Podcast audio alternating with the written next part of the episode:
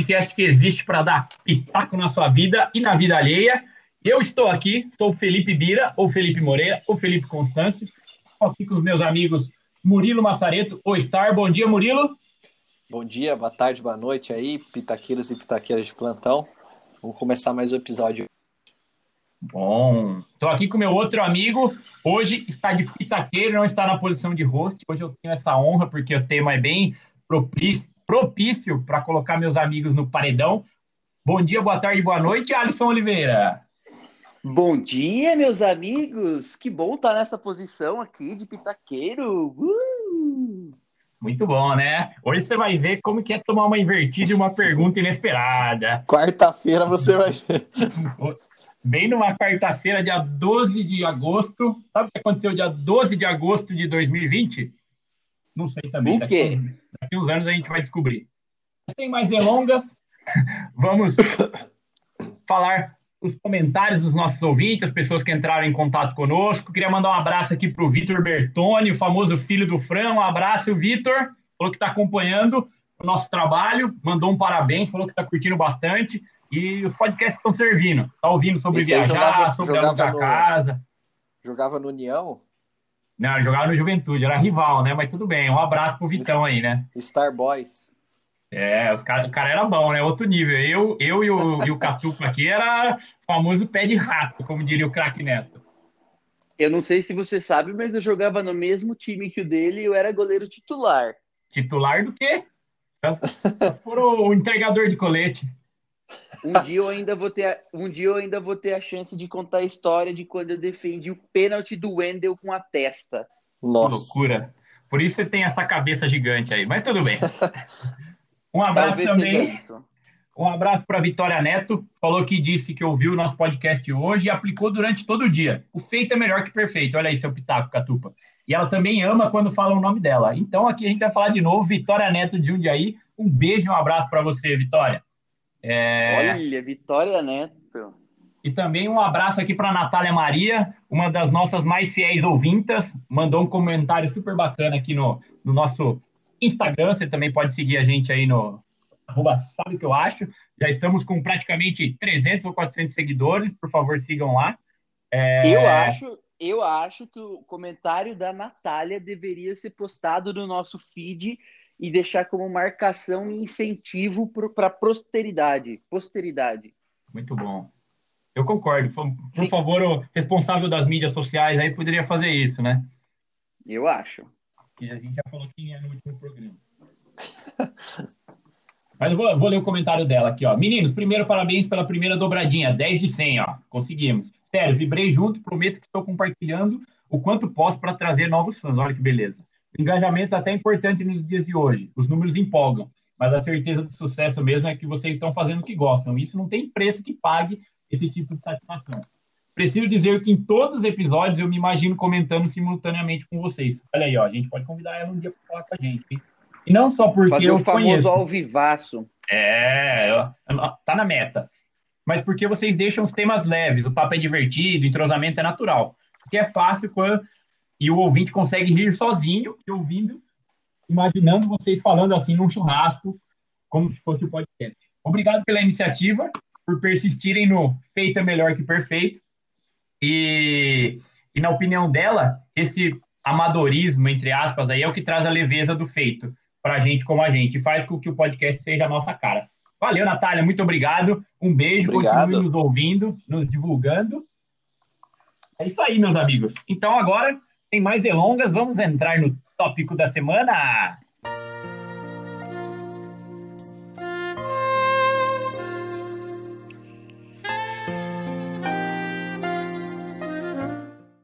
Pessoal, vamos falar hoje sobre um tema muito polêmico. E o tema de hoje vai ser casamento. É, meus amigos.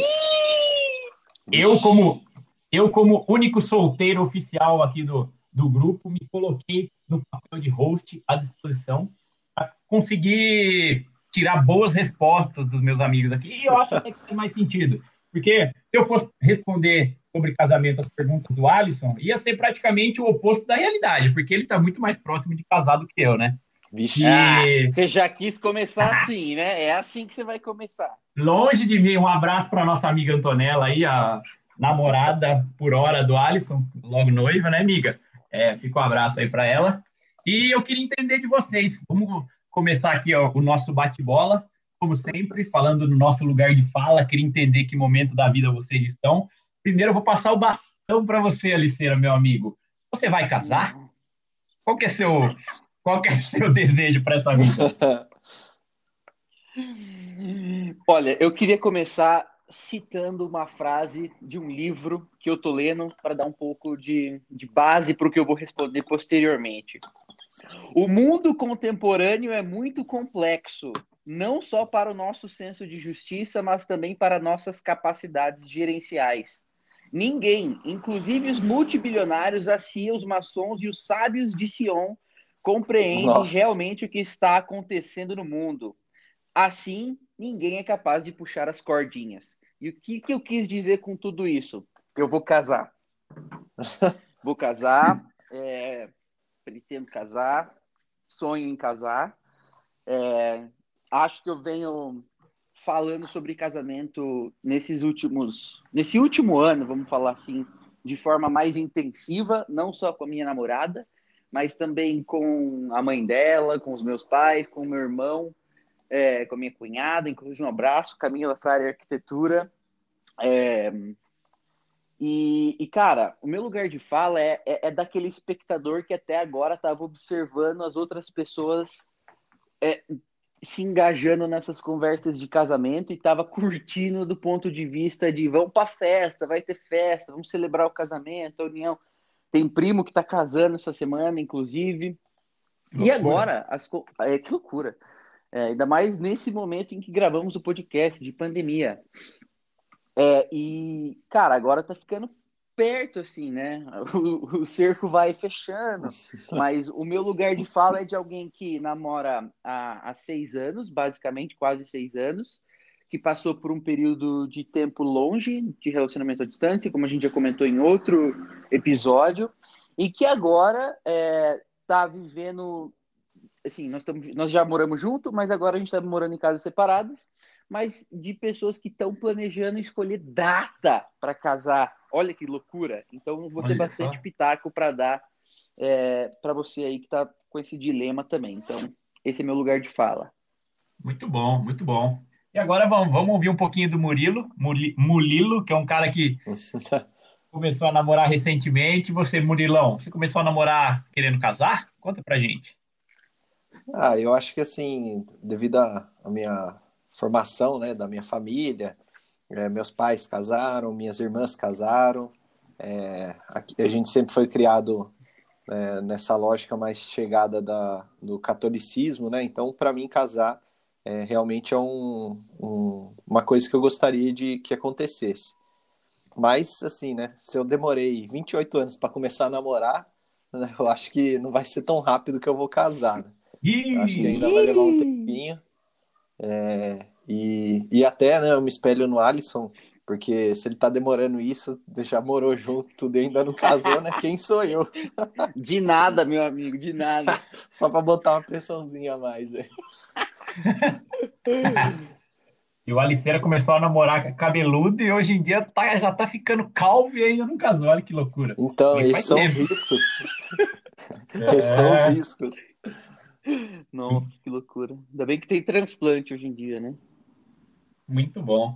Cara, e, e é engraçado que a instituição casamento, essa formalidade, esse rito que hoje em dia as pessoas praticam, surgiu entre os romanos antigos. Ou seja, antes da civilização romana, as pessoas não casavam, não. Os casais até se uniam, se juntavam, mas sem grandes formalidades. E, e com Roma, como Roma tinha um sistema de normas e costumes bem, bem forte, e também teve um império que se expandiu por toda, por toda a Europa e também até alguns lugares da, da África e do Oriente, só que essa tradição acabou se enraizando também em outras culturas. Mas como vocês enxergam essa relação hoje na, na nossa sociedade atual? Vocês enxergam que essa obrigação que a gente tinha há 20, 30 anos atrás de casar, casar cedo, é, montar uma família, diminuiu? Como que vocês enxergam esse tipo de, de relação? Murilo? Ah, eu acho que hoje em dia não é tão. tão a, a, a pressão não existe tanto assim, né? É, você vê que tem várias pessoas que vão morar juntos, que não casam. É, acho que até também pelo esse fato de o casamento estar tá mais ligado às religiões é, do, do cristianismo, né? Então, e hoje em dia, como as pessoas não estão mais ligadas a essa religião, né? Perdeu-se um pouco disso. É, estão mais abertas, né? Então, eu acho que também não tem tanta essa pressão de se casar. Eu acho que às vezes, sei lá, tem a pressão de morar junto, de formar uma família, mas não necessariamente casar. Então, eu acho que essa pressão, assim, vai se perdendo. É lógico que, tipo, famílias como a, a nossa, assim, né, que é, onde é tradição casar, aí fica a pressão, né? Aí, uhum. igual eu, minhas duas irmãs já casaram, o Catupa, o irmão dele também casou, então não nessas famílias que já tem essa tradição de casar, e acho que tem uma pressão natural, sim. Muito bom. Eu, eu tô até um pouco mais liberado nesse aspecto, não tenho irmão, então eu vou ser o primeiro a casar. Mas agora que meus amigos estão namorando, vocês dois, o meu amigo, meu outro amigo Rodolfo, um abraço pro Rodolfo também tá namorando. Minha mãe já tá perguntando. E aí, você vai namorar, não vai casar? E as namoradinhas?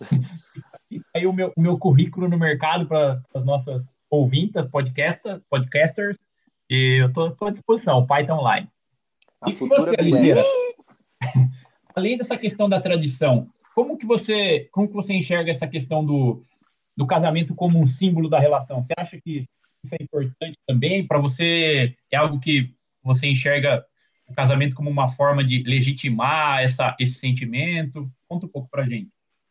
Ah, não, de forma nenhuma. Não acho que é uma legitimação de sentimento, não. Muito pelo contrário. Eu acho que o casamento ele é uma imposição real, seja é, é, de forma muito, muito boa, vocês já explicitaram aqui como é que surgiu o casamento, sendo que ele é uma foi uma invenção especialmente, né, do cristianismo na Europa e a partir daí começaram realmente as famílias a buscar é, construir relações com outras famílias para a expansão dos seus próprios reinos.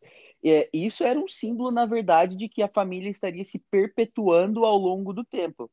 Mas assim como a noção do amor é, monogâmico, que é o que a gente vive basicamente na sociedade ocidental hoje em dia como norma é, social e que agora está tá mudando, está sofrendo uma as pessoas estão criando consciência para que isso também talvez seja uma falha é, e que e impossibilite o desenvolvimento dado visto tendo em vista aí todas as traições que acontecem é, eu acho que a sociedade considera isso uma forma de legitimar, mas na minha visão isso não, não é, não legitima nenhum sentimento. Você oficializa a partir do momento que você vai no cartório aquela relação estável e aí perante a lei, e a lei vigente neste momento, que aquele casal está se unindo. Mas é, você pode garantir, por exemplo, que os seus bens não sejam partilhados, ou então decidir que seus bens sejam todos partilhados.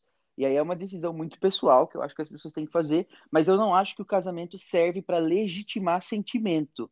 Ele serve para legitimar uma relação e, perante a lei, colocar um status nos indivíduos de forma que eles sejam enxergados é, pela sociedade como, como né, um casal, alguém que decidiu estabelecer e criar relações, aí, vínculos.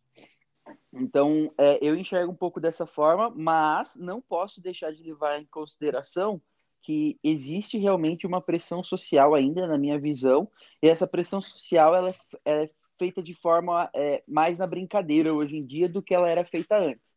Antes, casar era uma necessidade, assim, que, se, que assim, se você tem um namorado, tem que casar. É, e, e, muito do que a gente vive hoje, é, do que a nossa sociedade vive hoje, é pautada no cristianismo. Como se o cristianismo fosse a única forma é, ou a única religião no mundo, né? Mas a gente esquece que existem milhões de outras formas também de religião e de expressão. E basicamente o que a gente segue é o que foi definido pelo cristianismo e pelos dogmas e pelas imposições que estão hoje na Bíblia, que é o livro sagrado do cristianismo, né? E ainda assim é. tem algumas. Pode falar. só para complementar aí, né? Nessa questão de pressão, né? Sempre tinha aquele negócio, aquele negócio, né? De ficar para tio, ficar para tia, né? Se você Ah, não, não casasse. Ou era chamado de encalhado ou encalhada, né? É, porque é engraçado, o casamento ele pressupõe que logo em seguida você tenha filhos também, né?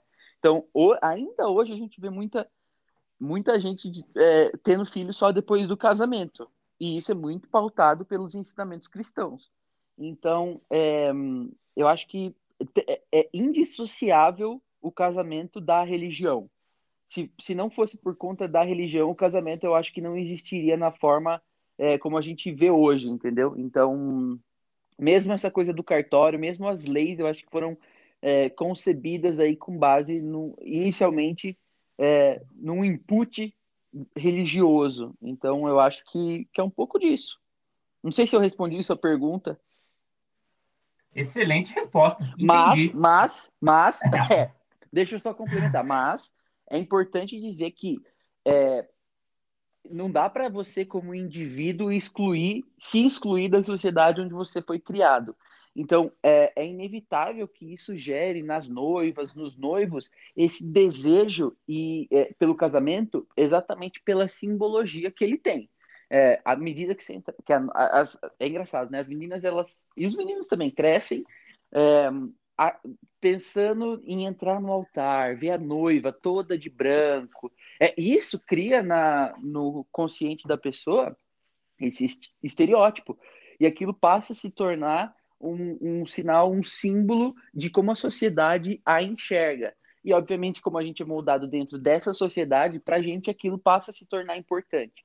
Então, eu acho que sim, é um símbolo é, de efetivação de, e um passo a mais que o casal está dando em direção a alguma coisa junto, mas não, não acho que seja necessário para a efetivação de um sentimento um pelo outro.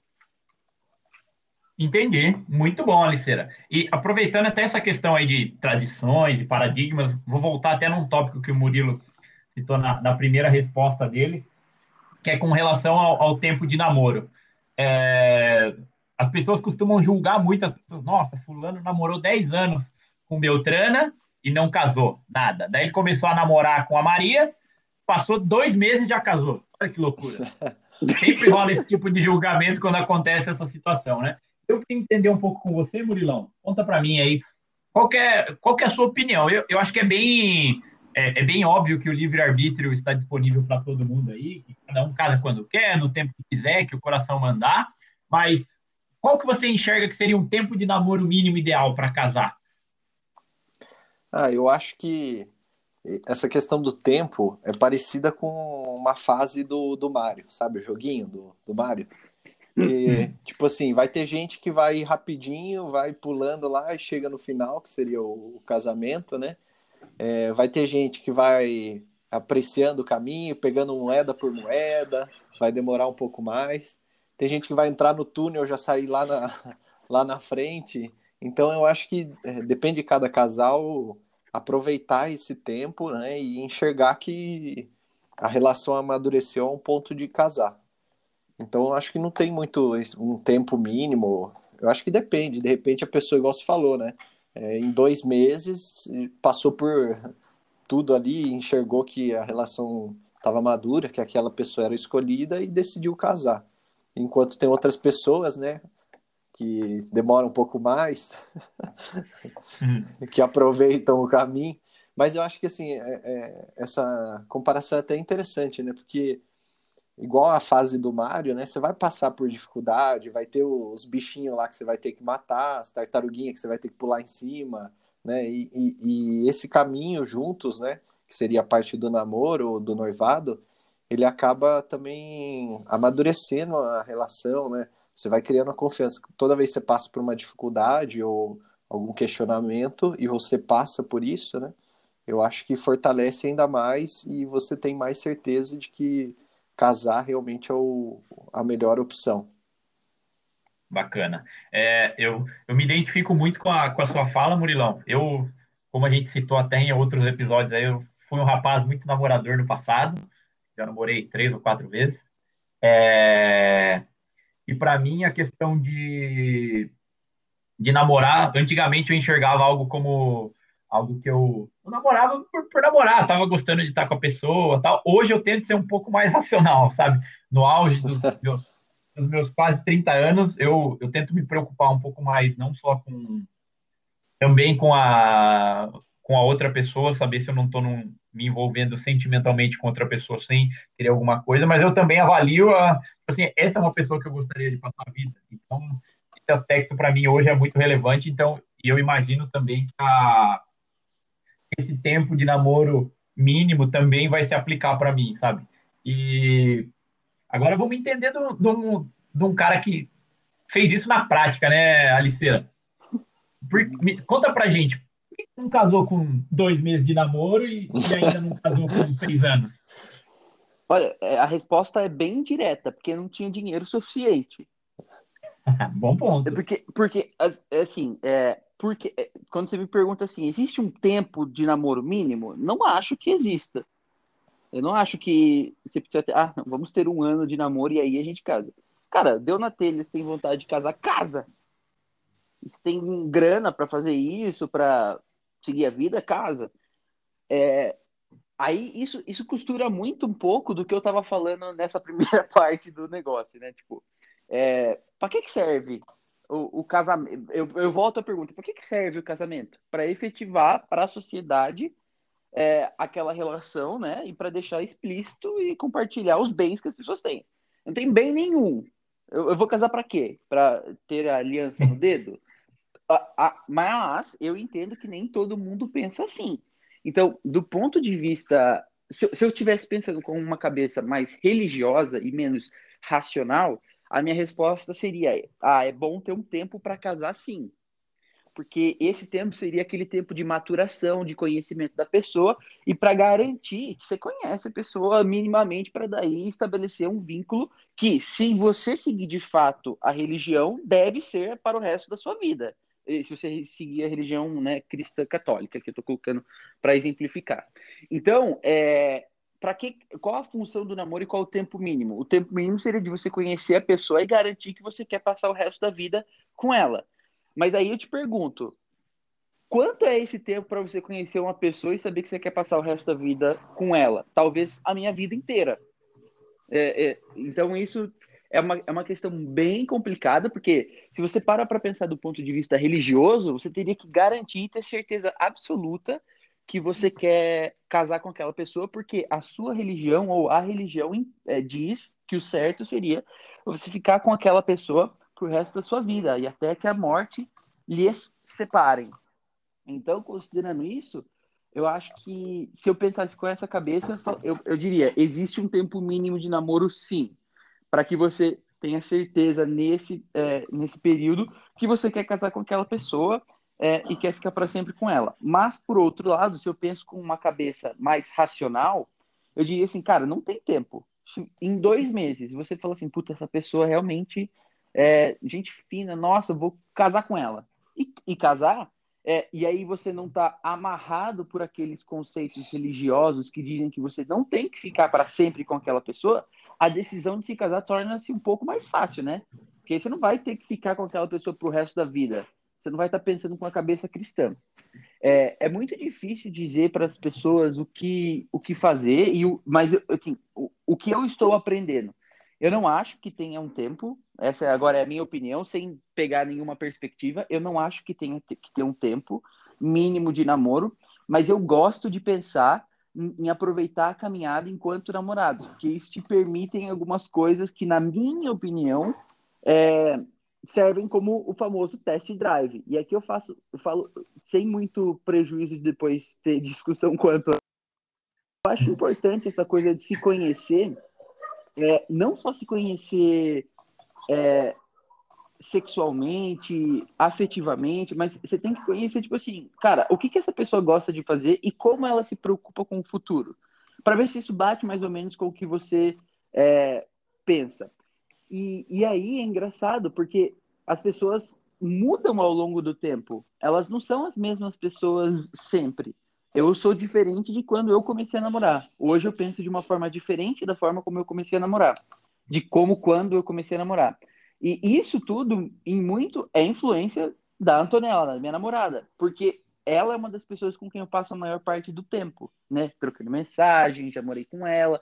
Então, a personalidade dela em muito influencia na minha personalidade e a minha personalidade em muito influencia na dela. A pergunta que eu gosto de me fazer é: eu gosto da forma como a personalidade dela influencia na minha?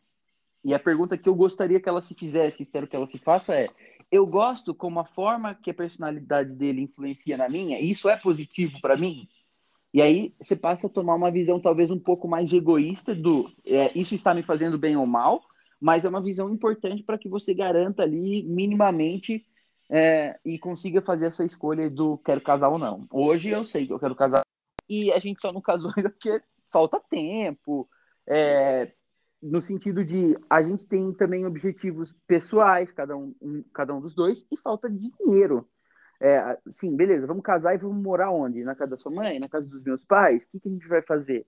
Essas perguntas eu acho que precisam ser respondidas. Não seria se a gente escolhesse morar cada um na sua casa, mas a gente não quer isso, a gente quer ter o nosso lugar para construir as nossas coisas. Então, nesse caso, eu acho importante ter um fundamento financeiro sólido que permita a gente tomar é, essa decisão e, a partir daí, fazer as nossas escolhas independentemente é, de precisar de, sei lá, sabe, de, de uma ajuda financeira. Então, eu gosto muito da ideia de que essa liberdade financeira exista para que daí você case. Eu acho que eu considero um pouco dessa forma. Muito bom, bacana. Você tocou num, num, num tópico bem, bem interessante no finalzinho da sua resposta. A gente vai falar ainda da, da parte financeira do casamento em si, também da, da vida pós, pós-festa. A questão, a questão também de falta tempo, não tenho tempo. Se falta tempo, quer dizer que você está com outras prioridades no momento, certo? Você está com outras prioridades no momento, é, uma coisa que eu sempre me pergunto, e às vezes eu não tenho essa resposta, é qual é a idade certa para casar? E agora, independente do tempo de namoro que você tem com a pessoa, é, vou, vou, continuar com você por enquanto, Aliceira. Como que você enxerga essa questão de com quantos anos você achou a idade ideal para eu casar? Pô, vou casar depois dos 30, vou casar com 28. O que para você faz mais sentido? Pensando também em conquistas e outros projetos de vida. Ah, cara, eu considero uns 30 uns 30 anos, assim. Você tem quantos hoje? Eu tenho 20, eu vou fazer 27 daqui menos de um mês, daqui 20 dias. Uh! Então você está tá me falando que tem mais três anos ainda aí de, Ixi, de carretel, de, de rolando. Não, não, não, veja bem, você está distorcendo as minhas palavras. Você perguntou qual a idade você considera boa para casar. Eu falei 30. Você não me Olha perguntou qual idade eu vou casar. Não, tranquilo. Mas por que 30? Conta mais para mim, me explica melhor. É, é não, é, é, não é um número mágico nem nada. É porque meu irmão casou com 30. Então eu acho que 30 é uma boa idade para casar. Não, tô brincando. É, cara, é, eu não sei por que 30, mas eu acho que, sei lá, é, você já terminou, ó, por exemplo, racionalmente. Hoje eu vou fazer, já que você está fazendo o meu papel de host, eu vou fazer o seu papel lógico. Isso tudo que eu descrevi é, ah, liberdade financeira, que é uma coisa importante, que eu considero importante, blá, blá, blá. Cara, quando é que você tem realmente a sua liberdade financeira? Para algumas pessoas, dependendo do estilo de vida que você leva e do quanto você avançou é, na sua carreira no início dela, é, a liberdade financeira talvez venha um pouco mais cedo. Mas eu acho que para a grande maioria das pessoas, antes dos 30, você está naquela fase de construção ainda é, de patrimônio, está terminando pós-graduação, que são coisas que tomam tempo. É, e, e assim, obviamente que eu não acho que você precise que, que casar, que assim, eu não acho que o casamento é um divisor de águas. Ah, hoje eu tenho uma personalidade, eu ainda não sou casado, amanhã eu vou ter outra personalidade. Não, eu acho que você continua, na minha opinião, e eu gostaria de praticar isso. Eu vou continuar fazendo as coisas que eu gosto, eu quero fazer isso, é, eu acho que eu levo um, um, estilo de vida legal e eu quero continuar fazendo dessa forma. Mas eu acho que é, eu vou ter condição, a partir de, de eu terminar alguns objetivos pessoais, de dedicar um pouco mais de tempo e energia para construir coisas juntos.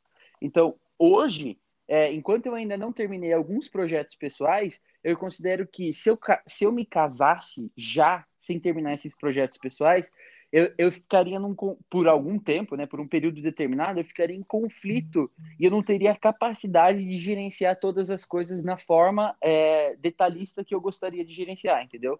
Porque, basicamente, fazer um casamento é você fazer gestão de fornecedores, de tempo, é, de relacionamento e, e assim por diante.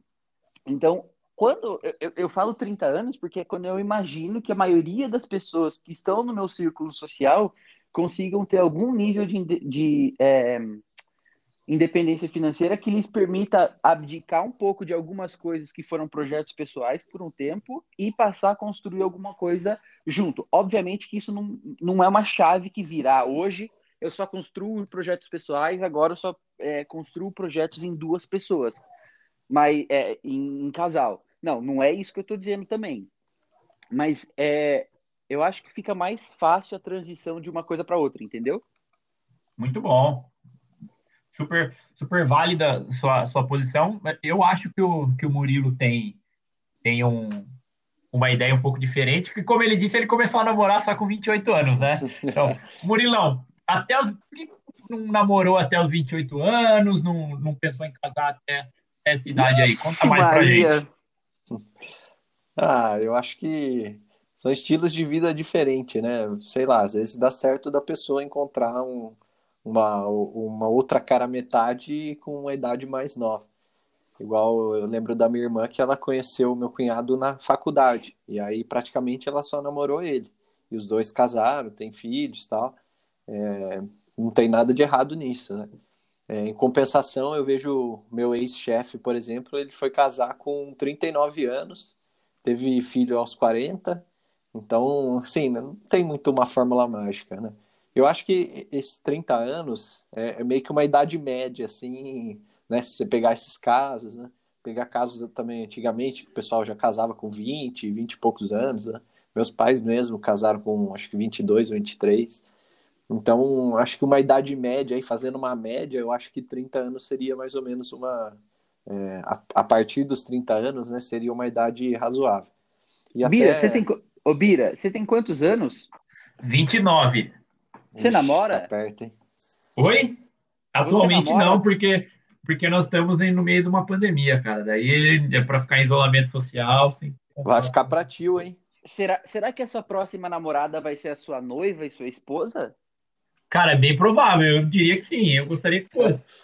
Atenção, meninas que querem Ixi, casar, enviem seus que pressão, currículos hein? o mais brevemente possível. Porque se você começar a namorar o Bira, depois de dois meses você vai casar, hein? Você quer casar rápido, olha a oportunidade. Look well, veja bem. Toca a musiquinha do Kennedy aí para nós, então, DJ.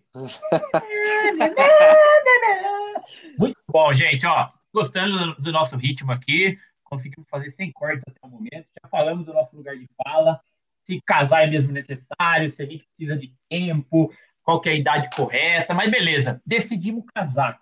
E daí, em casa quer casa, já diria o ditado, né, do, dos antigos, como diria minha mãe, antigo, aqui ó, tá te vendo? E... em casa quer casa, e não só casa, mas também quer uma festa. E para você conseguir fazer uma festa de respeito, aquela festa de arromba, chamar a banda Los Bigodones para tocar, colocar o, o cunhado do Murilo para tocar teclado tal, você precisa ter dinheiro. E vou falar primeiro aqui com o nosso especialista financeiro, nosso coach de finanças, o mestre do dinheiro, Murilo Massareto. Murilão, conta pra gente, como que você, você pretende se organizar para casar ou como você aconselharia pessoas que estão com o plano de casar daqui X anos? Cara, você sabe que eu ainda não tenho uma opinião formada sobre isso? E às vezes eu penso né, em fazer uma festa, assim, de, de chamar as pessoas mais próximas, mas também às vezes eu penso em fazer uma coisa mais intimista, é, uma coisa só para os familiares, assim, poucos familiares, os mais chegados. É, não sei, assim, eu acho que é, vai muito do, do momento de vida que a gente está passando, né? Ô, e Murilo, aí... deixa, deixa eu te dar um pitaco. Tá na moda o mini wedding agora, hein? É, então. Tem, tem essas questões. E aí, tipo assim, né? É, será que eu gasto uma puta grana com, com casamento, com festa, e sendo que eu poderia, tipo, pegar essa grana e viajar, sei lá, né, na, na lua de mel, fazer uma viagem, uma coisa que eu gosto tal. Então, cara, eu, eu acho que assim, eu, eu não tenho muita opinião formada sobre isso. Agora, se a pessoa é, se a pessoa gost, gostaria de fazer isso, né? Aí eu acho que um bom planejamento ajuda. Então, desde o começo você é, planejar o que você quer, né? Fazer um desenho, um esboço do seu casamento, se vai ter festa ou não, é, quantos convidados, que aí a partir do momento que você faz esse desenho, né? Que você bota essa ideia no papel, você consegue ir atrás dos orçamentos e aí, no mínimo aí a lei dos três orçamentos, né? Você consegue ir cotando e achando oportunidades. Então, quanto mais tempo você tiver, mais chance de você achar um orçamento melhor, de um, de um prestador de serviço que é, faz um bom serviço, mas também que cobra um preço justo por aquilo. E a gente sabe que nesse mercado de casamento as coisas são bem infladas, os preços são bem é, acima do normal.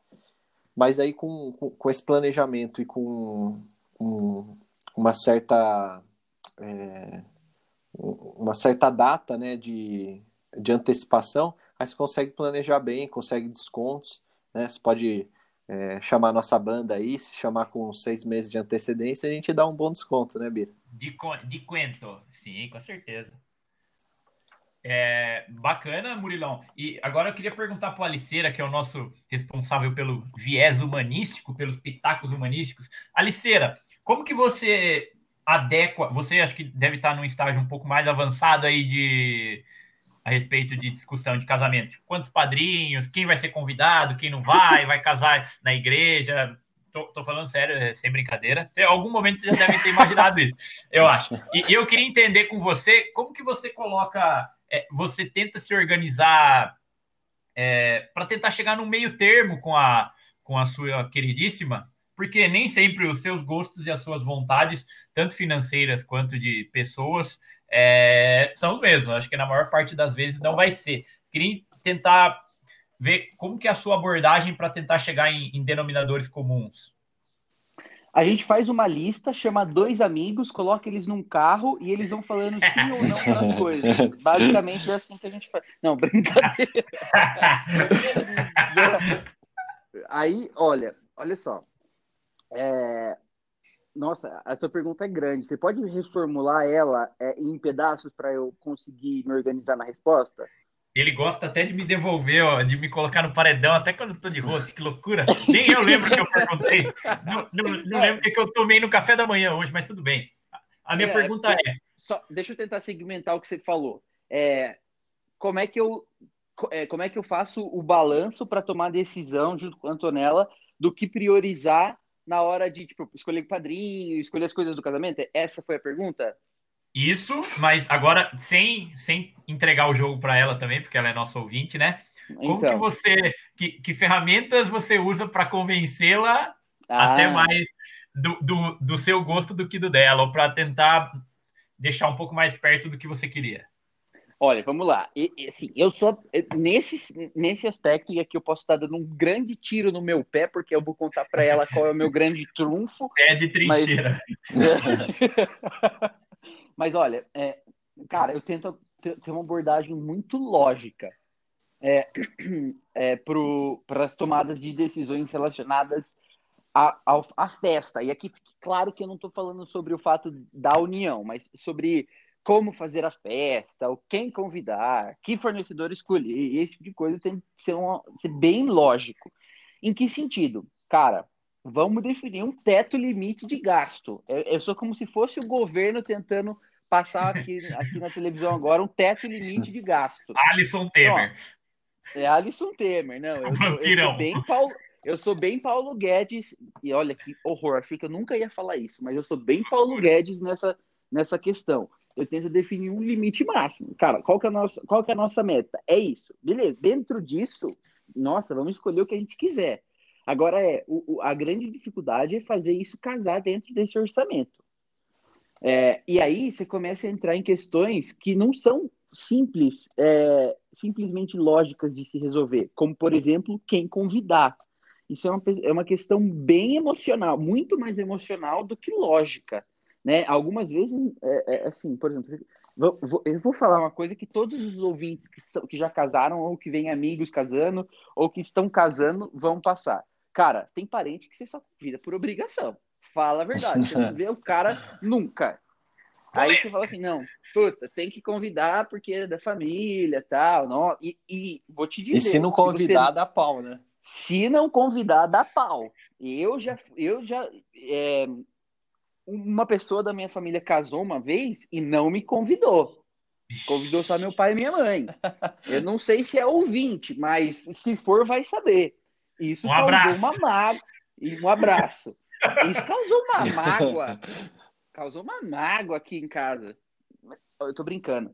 É, mas é, no começo causa. Depois você começa a entender por quais motivos, né? É uma questão financeira.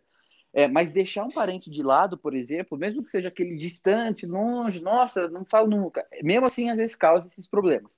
Então, geralmente o que eu e nós temos, eu e a Antonella, a gente tem uma relação bem assim, aberta, a gente discute tudo, tudo, tudo, tudo, a gente põe no papel e a gente fala assim, ó, sim ou não. A gente ainda não conseguiu chegar a, a um denominador comum sobre as pessoas a quem nós vamos convidar. Então, realmente, a gente, o que é, e isso foi proposta dela, foi: vamos colocar no papel a nossa lista, independente de, do que o outro ache.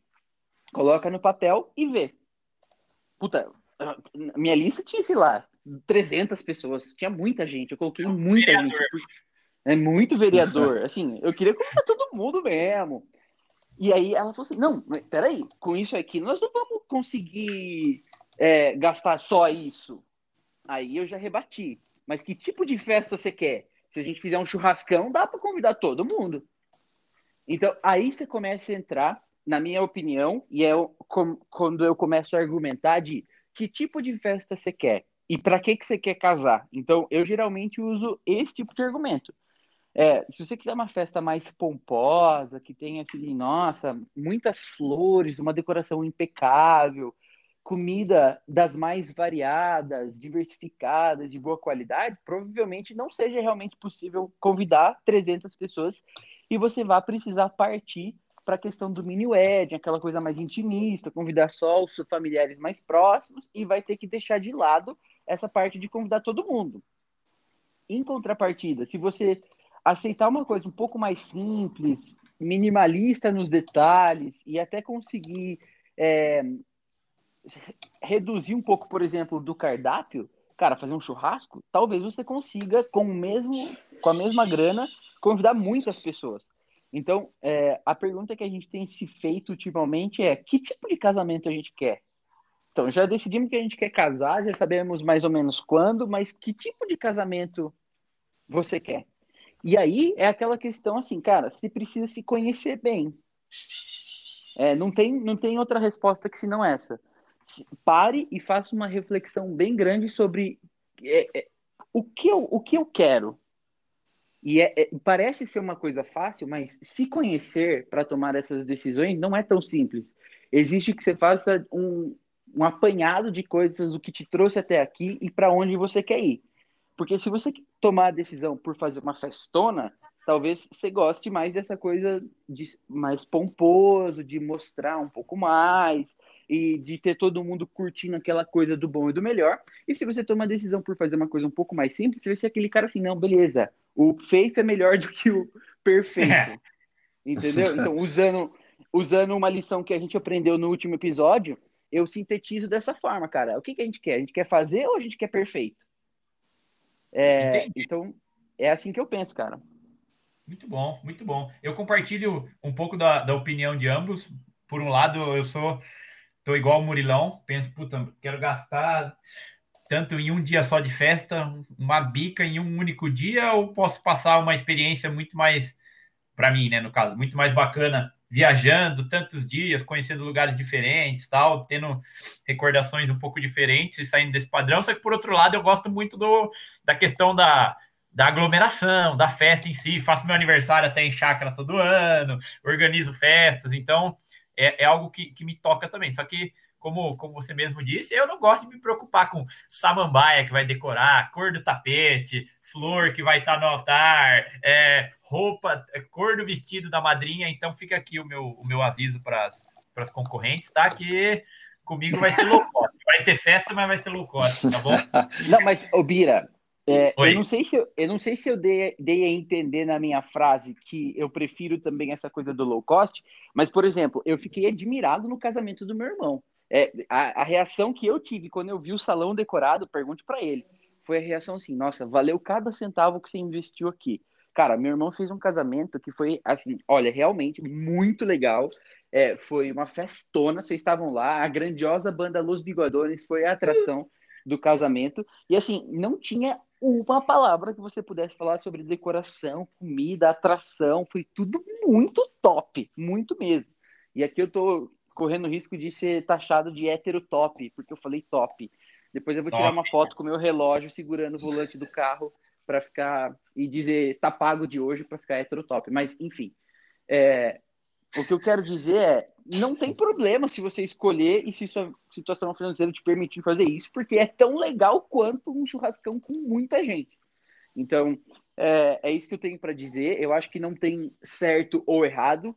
Tem o seu sonho, e aqui eu, quando eu falo o seu sonho, é talvez precise realmente fazer essa revisão de o que você quer, mas que, que não vai ter certo ou errado se você escolher gastar uma bica na festa e não ir viajar para um lugar top.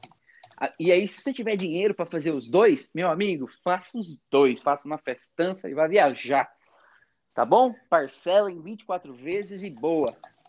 Muito bom. E tem um, tem um pitaco interessante também, que a gente não citou ainda, que ajuda muito nessa questão da festa, da organização, é você ter um bom assessor, uma boa assessora de casamento, que eu já vi muita gente reclamando que tem que ter esse custo adicional, que tem que ter a pessoa, só que na verdade eu já ouvi muita gente comentando também que esse tipo de profissional consegue descontos, conhece os caminhos, fornecedores, é, vamos dizer, os meandros ali do, de todo o processo de casamento, é o, o dia a dia deles, né? Então, acho que esse é um, um bom pitaco, uma, uma boa recomendação para você que está pensando em casar em breve, logo, procure um bom assessor. Eu tenho um bom para indicar para vocês, só pegar aqui na, na bio. Brincadeira, não estamos ganhando nada por isso, não tem ninguém para indicar. E... Mas, não, olha, a gente, pode, a gente pode começar a fazer um merchan, hein? É, Eu tenho aqui, pessoas aí para indicar. Essa é a oportunidade. Mas agora, como os três pitaqueiros aqui nunca casaram e, aí, e talvez demore um pouco para se casar ainda, não poderia faltar o nosso pitaco do especialista! Catupa, você tem que fazer o.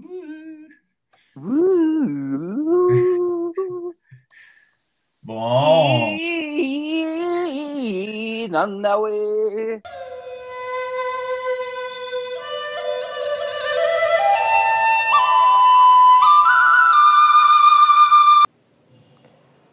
Olá, boa tarde.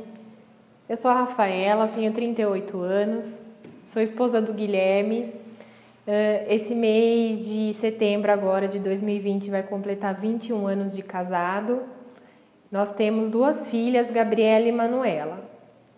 Nós somos integrantes da Pastoral Familiar da Paróquia Santo Antônio Nossa Senhora Aparecida desde 2010, 2011.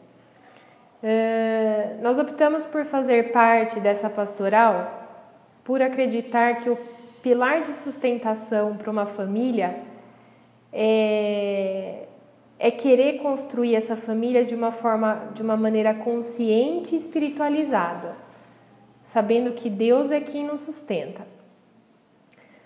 A pastoral familiar ela tem como objetivo oferecer caminhos, né, para essa construção familiar por meio dos encontros preparatórios para o matrimônio, que são os encontros de noivos, encontro para os casais no meio popular, encontro de namorados e outras atividades feitas em conjunto com as demais pastorais, como a pastoral do batismo, a catequese, que também incluem os pais e cuidadores.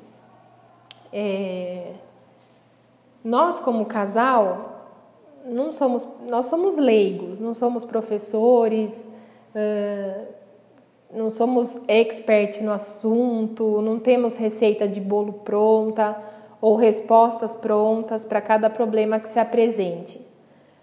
Mas a gente traz a, a própria experiência de casal de como a gente chegou até aqui, para esses novos casais, para essas famílias. Então a gente tenta trazer a luz da consciência para aqueles que querem se casar, por exemplo. Trazer as responsabilidades, mostrar as responsabilidades, as renúncias e o comprometimento, né, que se faz presente nessa escolha. Fazendo com que cada um possa visitar profundamente seus sentimentos, seu coração, para validar essa decisão. Eu trouxe, eu fiz sete, oito dicas para os casais que querem se casar. Primeira dica: fazer o encontro de noivos, de coração aberto, porque será uma oportunidade maravilhosa para refletir a vida a dois. Uma excelente oportunidade para conhecimento de si e do outro. Segunda dica: deixar que Deus mostre sua vontade para a vida de vocês. Terceira dica: cuidar de si mesmo para se doar de uma forma saudável e amável ao outro. Quarta dica: respeitar a individualidade de cada um. Quinta dica: reparar os erros cometidos sempre que possível. Sexta dica: dialogar sempre sobre todos os aspectos da vida. Sétima dica: planejar de forma responsável a paternidade, a maternidade, a área financeira, enfim. E oitava dica: namorar sempre, evitando as ausências e as carências no relacionamento. É exigente, mas não é impossível. O... Eu e o Guilherme nós não deixamos de enfrentar dificuldades nem grandes provações porque a gente atua na pastoral ou porque a gente fala para os noivos. Mas com certeza, nos momentos em que nós estávamos fracos, Deus se fez forte pela sua graça. Por isso eu penso que a, importância da pastoral na família, da família, né, é ensinar a colocar essa terceira pessoa no centro, que é Jesus Cristo. Com ele nós temos esse tripé de sustentação, que não é fácil e não vai ser fácil, mas com a vontade de Deus é possível, porque ele capacita. Eu desejo a todos um excelente encontro com esse Deus maravilhoso e que ele esteja com vocês e sempre aponte o melhor caminho. Um abraço.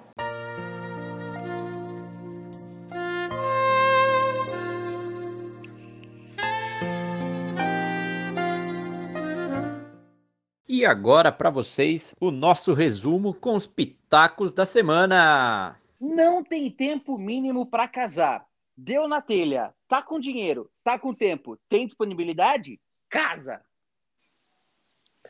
Quanto mais tempo você tiver para fazer o planejamento do seu casamento, maiores as chances de você conseguir baratear os custos desse casamento.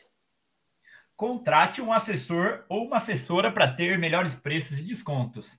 Esses foram os nossos pitacos da semana. Fica aqui mais um abraço da galera do Sabe o que eu acho. Siga-nos no Instagram, no Spotify, em qualquer plataforma de podcast. Mande-nos um abraço e fiquem com Deus. Valeu, galera! Uh!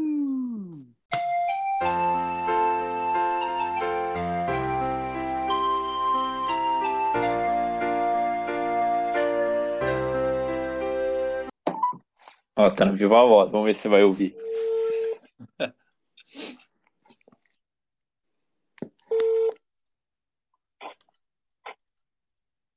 Bom dia.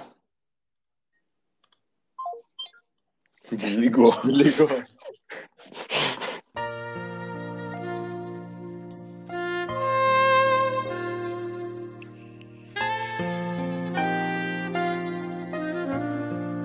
Abraço e até o próximo.